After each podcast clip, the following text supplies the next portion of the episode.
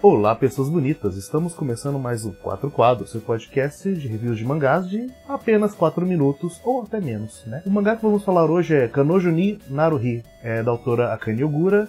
É, a história desse mangá se passa num mundo onde o número de homens e mulheres tem que ter um nível de igualdade, então tem que ter mais ou menos o mesmo número. Para isso acontecer, acontece um fenômeno onde homens acabam se transformando em mulheres e esse mangá vai te lembrar disso o tempo todo. Sempre vai ter essa parte expositiva te lembrando que nesse mundo, homens transformam em mulheres. É um fenômeno natural nesse mundo, as pessoas tratam isso como algo normal. Dito isso, a história foca em dois personagens, o Naomania e o Kyosuke Miyoshi, que são dois amigos de infância, que eles têm um certo nível de competitividade. O Naomania ele ganha do Miyoshi em tudo e o Miyoshi sempre tem essa admiração por ele. E acontece que um belo dia o Mamiya se transforma em uma mulher. A partir do momento que o Mamiya se transforma em mulher, as coisas acabam ficando meio confusas pro Miyoshi, porque o Miyoshi ele tem um problema por causa de um bullying na infância que ele sofria.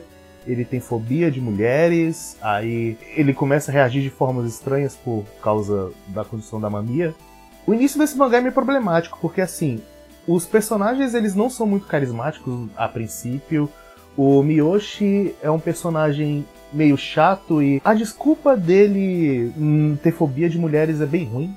É, não é uma boa desculpa. E a dinâmica que os personagens criam é bem forçada, é bem zoada e realmente no início você não compra muito. Só que a partir de um certo ponto, que nem demora tanto, acho que é a partir do capítulo 4 ou 5, o mangá ele começa a engrenar. É, os personagens, a partir de um certo ponto, eles são colocados em situações bem interessantes que vai mexendo na dinâmica deles. E uma coisa que eu gostei bastante desse mangá foi que ele consegue abordar vários temas em, nessa dinâmica da, de personagem. É, Mamia, depois que se virou mulher, ele se identifica agora como homem ou se identifica como mulher? Porque apesar de ter mudado o sexo biológico, a identidade de gênero mudou também. E o Miyoshi, ele começou a ter um outro olhar pela Mamia só porque ela se transformou em uma mulher? Ou será que sempre teve isso? E se de repente o Mamia voltasse a ser um homem, como seria a, a, a relação dos dois a partir dali? É, o mangá ele não aborda tão profundamente essas questões, mas ele toca em todas elas e toca o suficiente para a história fluir. Eu achei bem interessante. E os traços do mangá eu achei ok. Eles são bons, mas eu não achei nada super marcante. E apesar de eu gostar muito do design da mania, mas não sinto que seja algo muito grandioso.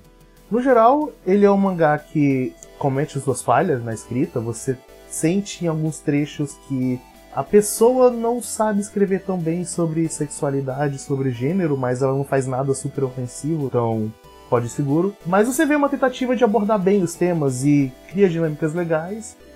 Então é perdoável, é perdoável.